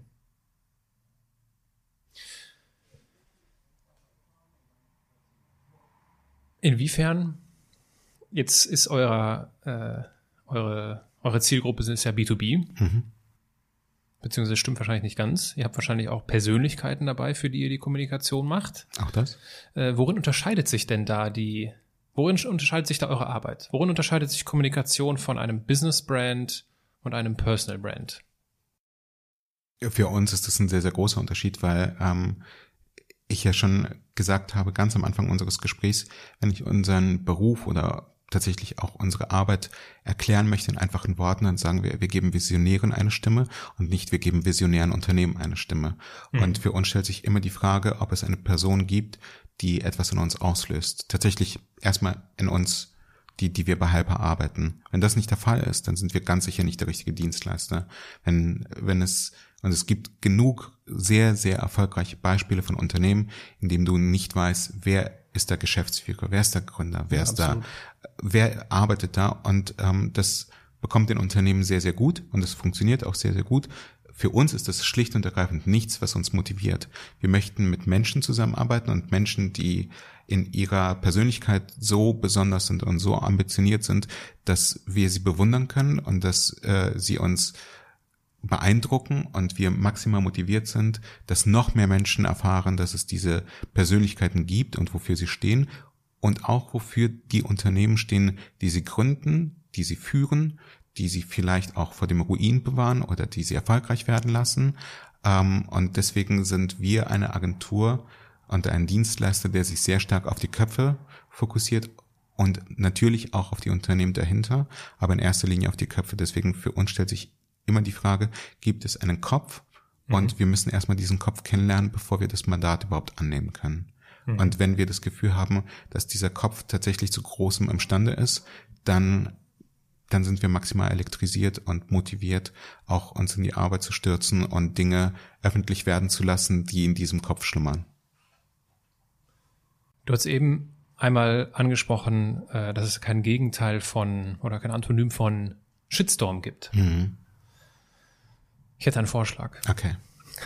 Und zwar äh, viral, also viral gegangene Sachen ist ja meistens, ja, wobei Shitstorm ist ja auch viral, ja, stimmt. Also brauchen wir eigentlich einen Begriff für positiv viral. Ja, es Gut, gibt den Flauschstorm, glaube ich. Ähm, Davon habe ich noch nicht gehört. Siehst du, und das ist nämlich genau das Problem, dass wir uns in unserer Mediendebatte eben immer auf die Dinge konzentrieren, die negativ geframed sind. Ja. Und dass, dass die Dinge, die positiv sind, bei uns einfach wenig auslösen. Und wir tatsächlich auch äh, das sehr bewusst ähm, in unseren Köpfen haben müssen als Dienstleister, die eben Öffentlichkeit dabei führen, weswegen wir eben auch sehr oft ähm, Kritik üben, auch den Umgang mit Kritik mhm. üben, weil wir uns selten, wenn wir uns auf ein Mandat einlassen, auf einen Kunden einlassen, die Dinge hinnehmen, wie sie sind, sondern wahrscheinlich selber viel mehr kritisieren, als es die Öffentlichkeit tun würde, aber eben in dieser Kritik dann auch sehr viele Dinge klar werden, wie man Öffentlichkeit herstellen kann. Mhm. Gut, also dann gebe ich auf, da dir aus kommunikationstechnischer Sicht neue Dinge zu erzählen. Klein 1, Brückner 0. Äh, worauf ich hinaus wollte ursprünglich war, ich habe vor kurzem ein Buch gelesen von Tim Staples, mhm. Break Through the Noise. Okay. Empfehlung an dieser Stelle.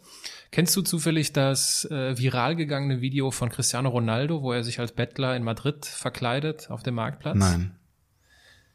Ich glaube mittlerweile zig Millionen Views bei. Ich habe davon gehört, ich habe es nie geschaut. So, Tim Staples ist der Kopf dahinter. Okay. Weil das Ganze ist für den, ich glaube, das, was waren das, Ohrhörer oder so von Ronaldo. Also dahinter steckt äh, ein Business-Gedanke. Und dieser Tim Staples beginnt sein Buch mit der folgenden Aussage. Nobody cares. It's very important that you understand this. Nobody cares about that video you just posted, that photo you Instagrammed last night, and especially not that commercial that your brand just pushed out. Really. Nobody cares. Nehmen wir mal an, ich kontaktiere dich. Ich habe irgendwie von dir gehört, da mhm. dieser Sacher aus Berlin, der macht hier Kommunikation. Und äh, ich würde dich mit diesem Anliegen ansprechen und sagen, ja, hör mal, Sacher, hier, das sind so Sachen, die ich mache, mein Podcast und ich würde würd irgendwie gern an Aufmerksamkeit gewinnen, um in dem Buchtitel zu bleiben. Through the Noise Breaken. Wie würdest du, wie würdest du vorgehen? Was würdest du mir möglicherweise auch empfehlen?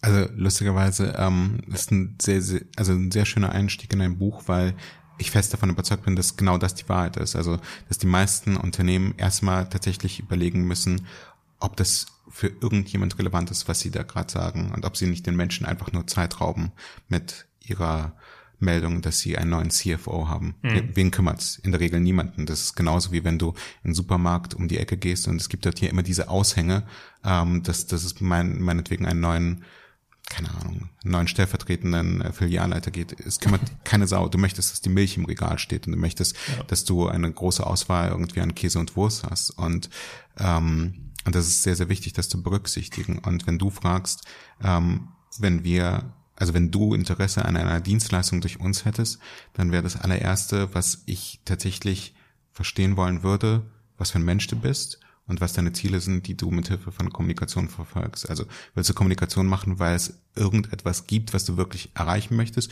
und da nicht hinkommst ohne Kommunikation? Mhm. Ähm, das das wäre schon mal ein erster wichtiger Punkt, wo wir einen Haken setzen müssen. Wenn du Kommunikation einfach nur um der Kommunikation machen möchtest, dann sind wir einfach auch der falsche Dienstleister, weil wir dann nicht an den Punkt kommen, dass wir ein Ziel erreichen können. Und wenn wir kein Ziel erreichen können, wirst du mit unserer Leistung auch nicht zufrieden sein. Das zweite ist, ähm, wir arbeiten nicht umsonst und mir ist es auch tatsächlich wichtig, dass wir nur mit solchen Leuten zusammenarbeiten, die auch für solche eine Zusammenarbeit bereit sind. Ähm, was letztendlich bedeutet, dass sie wirtschaftlich auf so starken Füßen und Beinen stehen müssen, dass wir ihnen nicht den Boden unter diesen eben auch wegziehen, äh, wenn es zu einer solchen Zusammenarbeit kommt. Und ähm, sie die Hoffnung, die sie in uns verbinden, auch nicht aus den falschen Gründen verbinden dürfen. Wenn es darum geht, Kunden zu gewinnen und Kunden zu akquirieren, dann gibt es einfach bessere Tools dafür, die viel effizienter sind äh, im Bereich Performance Marketing. Und dann gibt es Anzeigen, die man schalten kann, die wirklich darauf auch ähm, entsprechend optimiert sind. Wenn es aber wirklich darum geht, dass du äh, über die wirtschaftlichen Voraussetzungen mitbringst und eben dir ein klares Ziel im Kopf hast, wo du hin möchtest ähm, und du weißt, dass du deine Reputation in eine bestimmte Richtung hin aufbauen musst, damit du diese Ziele erreichen kannst. Und wir dann auch noch dich wirklich toll finden, weil du als Persönlichkeit etwas hast, was in uns auslöst, dann sind die Voraussetzungen wahrscheinlich sehr, sehr gut, dass wir hoffentlich ins Geschäft kommen. Und wie sähe das dann aus? Wenn wir, mhm. wenn wir tatsächlich, ja. ja, dann setzen wir uns an einen Tisch und ähm, machen einen sogenannten Workshop. Und dieser Workshop besteht nicht darin, dass wir dir erklären, wie die Welt funktioniert. Im Gegenteil, wir sind einen Tag lang wirklich dumm und ähm, versetzen uns in die Situation von, von eins, als ich noch Journalist war und stellen Fragen und versuchen uns durch dich die Welt erklären zu lassen. Also warum machst du die Dinge, die du tust, so wie du sie tust? Was kannst du besonders gut, was kannst du nicht? Wer sind deine Wettbewerber und was können sie besser als du? Und wer sind deine Wettbewerber und was kannst du besser als sie? Und wie funktioniert dein Geschäft tatsächlich? Also was muss passieren, damit du wirklich erfolgreich in deinem Job bist mhm. und damit du Dinge verkaufen kannst oder damit du Dinge erreichen kannst. Und das Allerwichtigste ist, warum machst du das überhaupt? Also was bringt dich dazu, morgens aufzustehen und dein Bett gegen deinen Arbeitsplatz einzutauschen, sofern du das tust. Ähm, und was erhoffst du dir dadurch? Was, was treibt dich an? Was, was sorgt dafür, dass du das gerne tust? Und machst du das überhaupt gerne? Mhm. Und ähm, das dauert so an die vier bis fünf Stunden, ähm, dass wir tatsächlich nur Fragen stellen und manchmal uns aber auch eben schon da in Diskussionen verstricken, weil wir glauben, dass wir die Antworten, die wir hören, vielleicht nicht als befriedigend empfinden und tiefer bohren. Und dann äh, bauen wir daraus ableitend eine Strategie. Und diese Strategie sieht eben vor, dass, dass wir den Ist-Zustand einfach mal einfangen und dass wir aus dem, was wir gehört haben, den Sollzustand definieren und dann eine kommunikative Herangehensweise definieren, wie wir von Ist zu Soll kommen und dann eben auch schon sechs Monate in die Zukunft schauen und uns überlegen, was wir im Zeitraum von sechs Monaten geschafft haben wollen, mhm. damit wir diesem Sollzustand deutlich näher kommen. Und dann präsentieren wir dir diese Strategie nach circa zwei Wochen und dann haben beide Seiten die Möglichkeit zu, zu sagen, das hört sich gut an und das wollen wir gemeinsam machen. Ähm, wir bieten auch immer die Möglichkeit an, das ohne uns zu machen. Wir nehmen uns aber auch die Freiheit zu sagen, das machst du ohne uns, weil wir uns vielleicht doch nicht als der richtige Partner sehen oder aber vielleicht doch nicht die Liebe zu diesem Menschen so groß ist, dass wir ihn über einen solch langen Zeitraum begleiten wollen. Und ähm, wenn dann alle Parteien glücklich sind, dann gehen wir in die Zusammenarbeit und starten auch diese. Und die sieht dann letztendlich vor, dass wir uns als verlängerten Arm dieses Unternehmens und vor allem auch diese Person sehen. Das heißt, wir sehen uns immer als externe Mitarbeiter eines Unternehmens und nicht einfach nur als Mitarbeiter von Hyper und Mitarbeiter dieser Agentur. Und wir uns immer die Frage stellen, ähm, wie kriegen wir es hin, dass das, was wir einerseits in Aussicht gestellt haben mit der Strategie, ähm, tatsächlich eintritt. Wir stellen uns vor allem auch immer die Frage, wie kriegen wir es hin, dass unser Unternehmen als dessen verlängerter Arm wir uns sehen, erfolgreich ist. Und das bedeutet auch, all die Dinge einzufangen, die nicht in unserer Strategie stehen und die dazu führen, dass das Unternehmen erfolgreicher mithilfe von Kommunikation operiert. Und stellt ihr diesen Workshop in Rechnung? Ja. Mhm. Diesen Workshop stellen wir in Rechnung. Ähm, und dann gibt es unsererseits tatsächlich, auch das ist mir total wichtig, weil ich eben genau das auf Unternehmensseite so nicht hatte. Ähm, wir stellen dann ein, ein Preismodell vor, das sechs Monate komplett flach ist. Das heißt, es gibt keine Veränderung nach unten und nach oben. Wir passen das nicht an. In der Regel nicht durch Taxikosten, äh, aber auch nicht, weil wir mehr Aufwand haben. Wenn du jetzt sagst, ähm, und du, wärst unser Kunde, ähm, wir setzen uns zusammen und wir arbeiten eine Kommunikationsstrategie und nach zwei Monaten kommst du an und sagst, Leute, es hat sich etwas ergeben. Mein Podcast wird in Zukunft äh, jede Woche auch noch bei, keine Ahnung, eins live im Nachtprogramm zwei Stunden lang ausgespielt und darüber hinaus habe ich die Möglichkeit bekommen, noch ein Buch zu schreiben. Ähm, und das veröffentliche ich, weil ich jetzt so ein Schnellschreiber bin, in sechs Wochen. Ähm, dann ist natürlich für uns trotzdem klar, dass wir das dass wir das kommunikativ verarbeiten werden und dass wir versuchen werden, das Maximale daraus zu machen, ohne dass wir den Preis nach oben anziehen, einfach weil wir das Beste für dich wollen. Und nach sechs Monaten haben wir dann immer noch die Möglichkeit, uns tief in die Augen zu schauen und zu sagen, Aaron, ich hoffe, wir konnten dir helfen. Ähm, und weil wir dir helfen konnten und weil du die Zusammenarbeit fortsetzen möchtest, sollten wir uns noch einmal über das Pricing unterhalten. Hm. Was ist denn so beim Thema Kommunikation oder Branding von jetzt Personenmarken, von Personal Brands ein besonders weit verbreiteter, schlechter Ratschlag? Personal Branding zu betreiben, ist, glaube ich, ein sehr schlechter Ratschlag. Mhm. Ähm, ich bin nicht davon überzeugt, dass, dass dieser Begriff Personal Brand der Sache dient. Ich glaube daran, dass es wichtig ist, zu verstehen, wer man ist und was man kann und was man nicht kann. Und ich glaube auch, dass es wichtig ist zu kommunizieren. Und dann ist Personal Branding zwangsläufig oder entsteht es zwangsläufig. Ja. Und ähm, ich halte wahnsinnig wenig davon, aus Menschen etwas zu machen, nur weil es schön ist oder nur weil es schön wirken kann. Jeder hat etwas in sich, was ihn und sie unfassbar besonders macht.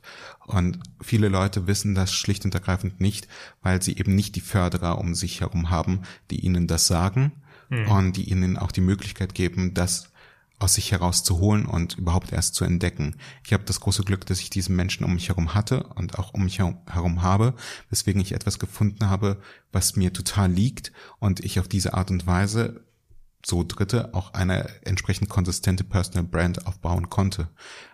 Wäre ich aber Jurist geblieben, Gott, allein der Gedanke, ähm, wäre ich Jurist geblieben, wäre meine Personal Brand, egal wie ich kommuniziert hätte, suboptimal, weil ich nicht das Maximum aus mir hätte herausholen können. Deswegen, wenn wir mit Menschen zusammensitzen und sie sagen, hm, ich bin hier nur der Geschäftsführer ähm, dann versuchen wir trotzdem zu verstehen, oder ich bin nur, ich bin nur der Marketingmanager, mhm. und wir bei uns trotzdem aus den unterschiedlichsten Gründen darauf verständigt haben, dass diese Person genau die richtige ist, um auch in der Öffentlichkeit als Kopf für das Unternehmen aufzutreten, dann, dann lassen wir es niemals nur beim Job oder bei der Jobdefinition ähm, und uns das erklären, sondern wir versuchen auch immer zu verstehen, was treibt den Menschen wirklich an und wofür begeistert er sich. Und wir haben diverse ähm, Kunden, wo wir uns auch wirklich schildern lassen, was machst du denn noch? Also was machst du denn noch neben deiner Arbeit? Und dann erzählt uns jemand,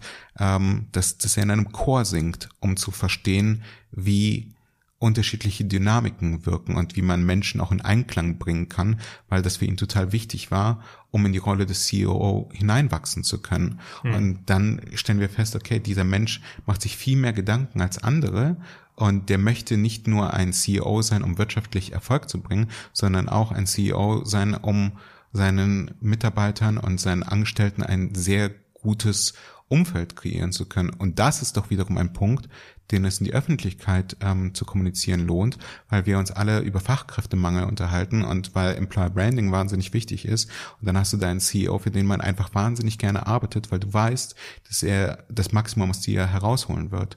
Und er selbst hat sich noch nie darüber Gedanken gemacht, dass er da besonders ist oder mhm. auch besonders gut ist. Und ähm, aber jetzt gibt's auch, wenn du wenn du sagst, ja, in, in jeder hat was Einzigartiges und das gilt es herauszuarbeiten und herauszufinden.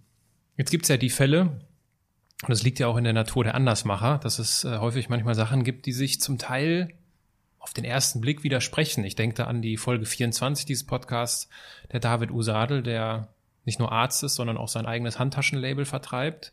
Ich habe eine Freundin, die ist, äh, hat, baut ihr eigenes Unternehmen auf, ist aber gleichzeitig oder verfolgt auch gleichzeitig den Gedanken ihrer Gesangskarriere. Ich kenne es aus meinem Leben, also dieser Clash aus Beratung und Modeln. Wie gehst du denn damit um? Ich glaube, dass ähm, du einen wahnsinnig guten Buchtitel gefunden hast für, für diese, für diese Einstellung, die mir total wichtig ist sei der CEO deines Lebens heißt ja nicht zwangsläufig, dass dein Leben in einer Selbstständigkeit enden muss. Du kannst mhm. auch als CEO deines Lebens wunderbar in einer Festanstellung als Angestellter funktionieren ähm, und vielleicht sogar als nicht arbeitender Mensch. Es gibt ja auch genug Lebensmodelle, in denen Menschen nicht arbeiten wollen und nicht arbeiten müssen und trotzdem unfassbar viel Verantwortung übernehmen können, vor allem für sich selbst. Und das, was mir total wichtig ist, dass wenn du Verantwortung übernimmst, dass du dich eben nicht mit 60 oder 70 Prozent zufrieden gibst, sondern versuchst, die 100 Prozent tatsächlich auszuschöpfen. Und ich glaube, dass es dafür total wichtig ist, auch maximal egoistisch zu sein, um das zu finden, was einen wirklich glücklich macht. Und wenn ein Arzt gleichzeitig aber auch noch ein Modelabel kreieren möchte oder ein Lifestyle-Label, dann ist es genau richtig, weil er sich sonst nicht erfüllt sieht. Und wenn du irgendwann gesagt hast, als du noch ausschließlich als Model gearbeitet hast, ich glaube, dass ich mehr kann, dann ist es ja auch nicht abfällig gegenüber anderen, die weiter ausschließlich als Model arbeiten, sondern dann heißt es ja einfach nur, ich möchte nicht einfach nur auf dem rechten Bein durch die Gegend hüpfen, ich habe auch noch ein linkes Standbein mhm. und damit möchte ich mich auch fortbewegen. Und jeder Mensch tickt schlicht und ergreifend anders und ich empfinde es auch als, als unsere Verantwortung gegenüber den Menschen, mit denen wir zusammenarbeiten, aus denen das Maximum rauszuholen und vor allem sie nicht damit durchgehen zu lassen, dass sie 60 oder 70 Prozent von dem, was sie ausmacht, nach außen hin kommunizieren wollen und auch nach außen hin leben und auch für sich leben, sondern dass sie verstehen, dass es etwas in ihnen gibt, was sie wirklich besonders macht. Und ich kann nur sagen, in den jetzt gut zweieinhalb Jahren, die es Hyper gibt, ähm, haben wir in jedem Menschen, mit dem wir am Tisch zusammensaßen, am Ende dieses Besondere gefunden. Ähm, es war nicht immer so, dass, wir, dass die Menschen gesagt haben, dass wir das kommunizieren dürfen. Mhm. Aber das Besondere zu finden, das schaffst du, weil, weil jeder irgendetwas in, in sich trägt, das, das ihn tatsächlich auch, ähm, das seine Augen zum Leuchten bringt. Und äh, die meisten Menschen einfach nur eher darunter leiden, dass sie es sich selbst nicht zutrauen oder dass sie es selbst nicht sehen. Ähm, und, und wir es als unsere Aufgabe sehen, das dann auch zu identifizieren und vor allem auch die Menschen dahingehend zu überreden, dass sie sich trauen, zu diesen Dingen zu stehen, weil ich glaube, das, was uns aber da nehme ich uns bei Hyper tatsächlich nicht aus. Ich glaube, jeder, der professionelle Kommunikation über einen bestimmten Zeitraum betreibt, weiß, dass bestimmte Themen einfach besser funktionieren oder nicht. ähm, ich glaube, das, was wir wirklich gut können, ist letztendlich die Leute dahingehend auch zu bearbeiten, dass wir nicht nur die Themen kommunizieren, die sie wollen, sondern auch die Themen kommunizieren, die ihnen wirklich etwas bringen, die sie nicht sehen, die wir entdecken mhm. und zu denen wir sie dann letztendlich auch überreden und von denen wir sie auch überzeugen müssen. Überzeugen muss man ja auch im, in der heutigen Zeit äh, den ein oder anderen Bewerber. Und du wurdest einmal äh, auf Recruiting bei dir angesprochen. Mhm. Und hast du gesagt, wenn sich jemand bei mir bewirbt, schaue ich erst einmal, wie kommuniziert die Person im Netz? Ist sie imstande, sich selbst ordentlich zu positionieren? Kennt sie sich mit digitaler Kommunikation aus? Verfügt sie über eine ordentliche Schreibe? Ist sie neugierig? Wie geht sie mit plötzlichem Stress um? All diese Fragen sind für mich deutlich wichtiger als die, ob jemand studiert hat. Das ist nachvollziehbar bei deiner Biografie. Muss ich denn mich selbst gut positionieren können, um anderen dabei zu helfen? Mit anderen Worten, muss ich ein guter Fußballspieler gewesen sein, um Trainer zu sein? Ich glaube, dass die meisten Trainer, die am Ende erfolgreich sind, auch gute Fußballspieler gewesen sind. Also wenn wir jetzt einfach mal durch die Historie gehen. Der einzige, der mir aktuell einfallen würde, der, der wirklich erfolgreich ist und, und ich glaube gar nicht im Profifußball tätig gewesen ist, ist Julian Nagelsmann. Ähm, auch Hat früher auch gespielt, aber verletzungsbedingt früh raus. So, es gibt einige bekannte genau, Beispiele. Es gibt José Mourinho ist, äh, hat fast gar nicht gespielt. Und besser wäre es gewesen, wenn auch kein Trainer geworden wäre. ah, aber das ist wieder eine Jürgen ganz Klopp andere hat, Geschichte. Äh, durchschnittlich zweite Liga, glaube ich, gespielt. Also ich wäre schon froh, wenn, es, wenn ich es bis in die zweite Fußball-Bundesliga geschafft hätte. Ich meine, Ottmar Hitzfeld war auch nur Torschützenkönig in der Schweiz und nicht in der Bundesliga. Hm. Ähm, ist aber nach wie vor Rekordtorschütze, ah nee, das ist Jogi Löw, Rekordtorschütze vom SC Freiburg, aber ich glaube in der zweiten Liga. Um jetzt wieder den Schwenk vom Fußball wegzulenken denken. Ähm, ja, du musst imstande sein, für dich selbst eine gewisse Öffentlichkeit herzustellen, mhm. weil wenn du das liebst, was du tust, du ja immer darüber redest. Ähm, Vielleicht bist du nicht ganz so laut wie ich. Vielleicht bist du äh, nur reaktiv. Und wenn ich dich frage, Aaron, warum nimmst du einen Podcast auf, dann wirst du mir erzählen, weil ich ganz tolle Geschichten von Menschen höre, die ich ganz großartig finde und die einfach in mein Denkmuster von anders machen, gut reinpassen. Aber wenn deine Augen nicht leuchten, dann machst du etwas, was dir keinen Spaß macht. Und wenn du unseren Job der PR und Kommunikation und Öffentlichkeitsarbeit mit nicht Spaß und mit wenig Spaß ausübst, dann dann wirst du A nicht erfolgreich sein und das, davor möchte ich vor allem unsere Kunden bewahren.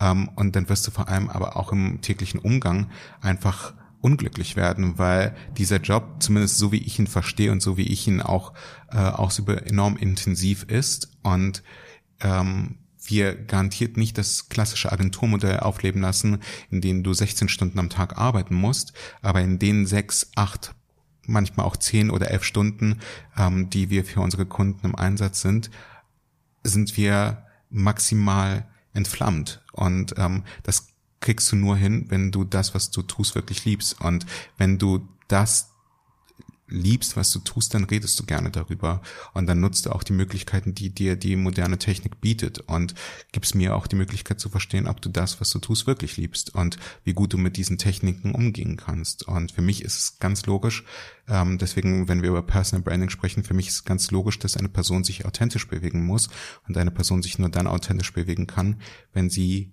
nicht gezwungen ist, sondern etwas tut, was, was, was sie wirklich auch intrinsisch bewegt. Und ähm, deswegen sind mir all die Faktoren, die du aufgezählt hast, total wichtig. Und gleichzeitig habe ich noch immer kein Studium gefunden, das einen wirklich gut auf diesen Beruf vorbereitet. Ich meine, ich habe das, was, was ich heute mache, theoretisch dann wirklich gelernt auf dem quasi zweiten Bildungsweg, nachdem mhm. ich mein Yoga-Studium an den Nagel äh, gehangen habe und habe ähm, Medienwirtschaft mit dem Schwerpunkt PR gelernt. Nichts von dem, was ich heute tue, stammt aus dem Studium, sondern aus der Praxis ähm, und vielleicht auch aus einer sehr aufmerksamen Beobachtung. Und deswegen ist es, glaube ich, schon sehr, sehr wichtig, dass auch sehr junge Menschen, die in diesem Beruf äh, kommen wollen und die diesen Beruf erlangen wollen, dass sie einfach mal mit diesen Kommunikationstechniken experimentieren und neugierig sind und, und sie dann auch gerne in der Praxis ausüben. Wohin soll denn die Reise gehen? Also, was ist deine Vision? Kleine, feine Boutique-Agentur oder skalierte nee, in diesem Agentur. Muster, ich, ich weiß, es ist sehr, sehr undankbar, aber in diesen Mustern denke ich nicht. Ähm, mhm. Das wird alles sich zwangsläufig immer zum Richtigen entwickeln, wenn, wenn wir gute Arbeit abliefern. Und das, was mich wirklich antreibt, ist, dass wir ähm, für unsere Kunden maximal erfolgreich sind. Ich habe ich hab ja tatsächlich gesagt, wir sehen uns als verlängerter Arm ähm, dieser Unternehmen.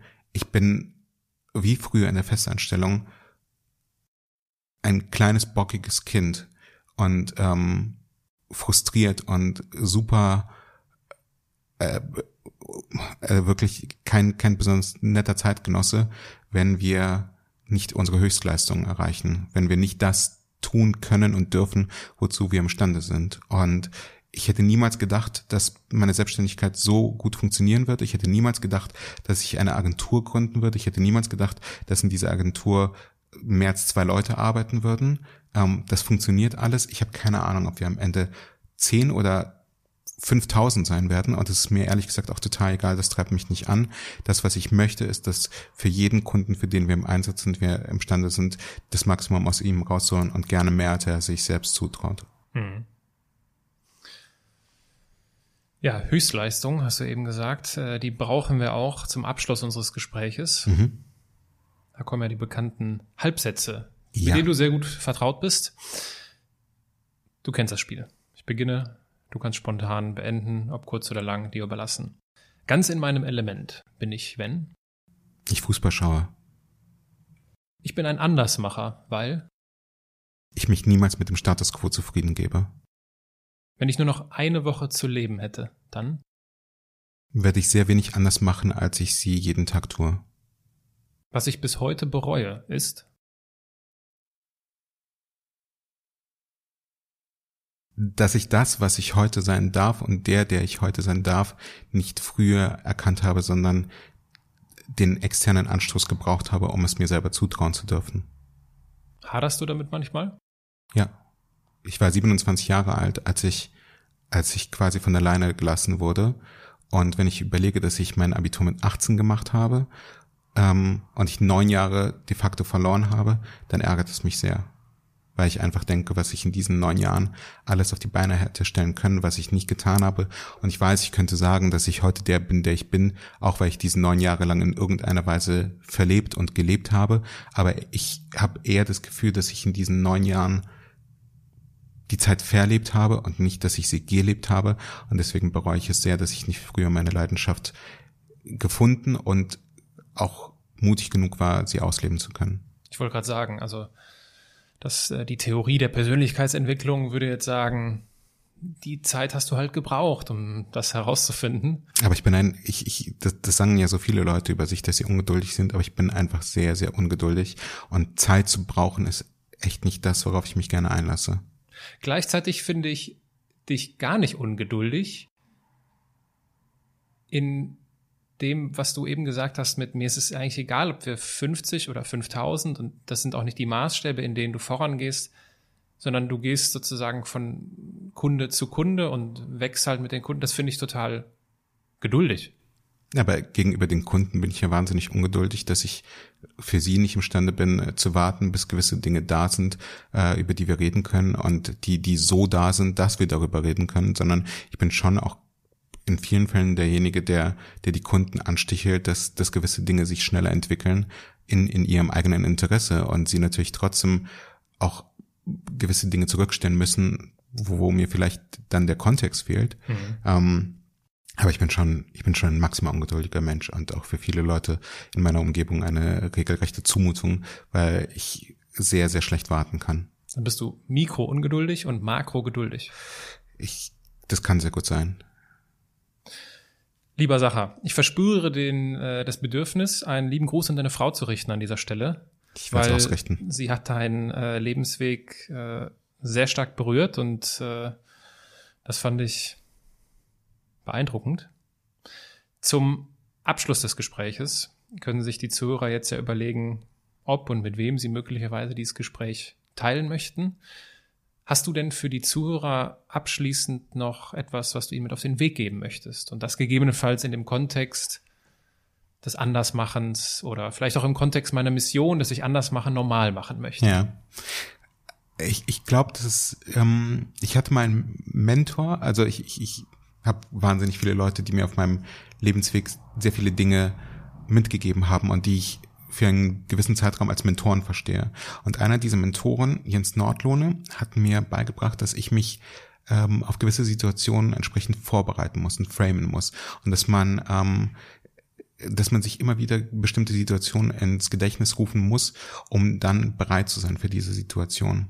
Und das halte ich für einen sehr, sehr wichtigen Grad. Und ich kann es vielleicht aus meiner eigenen, ähm, aus meinem eigenen Lebensweg ähm, ein, ein Beispiel bringen.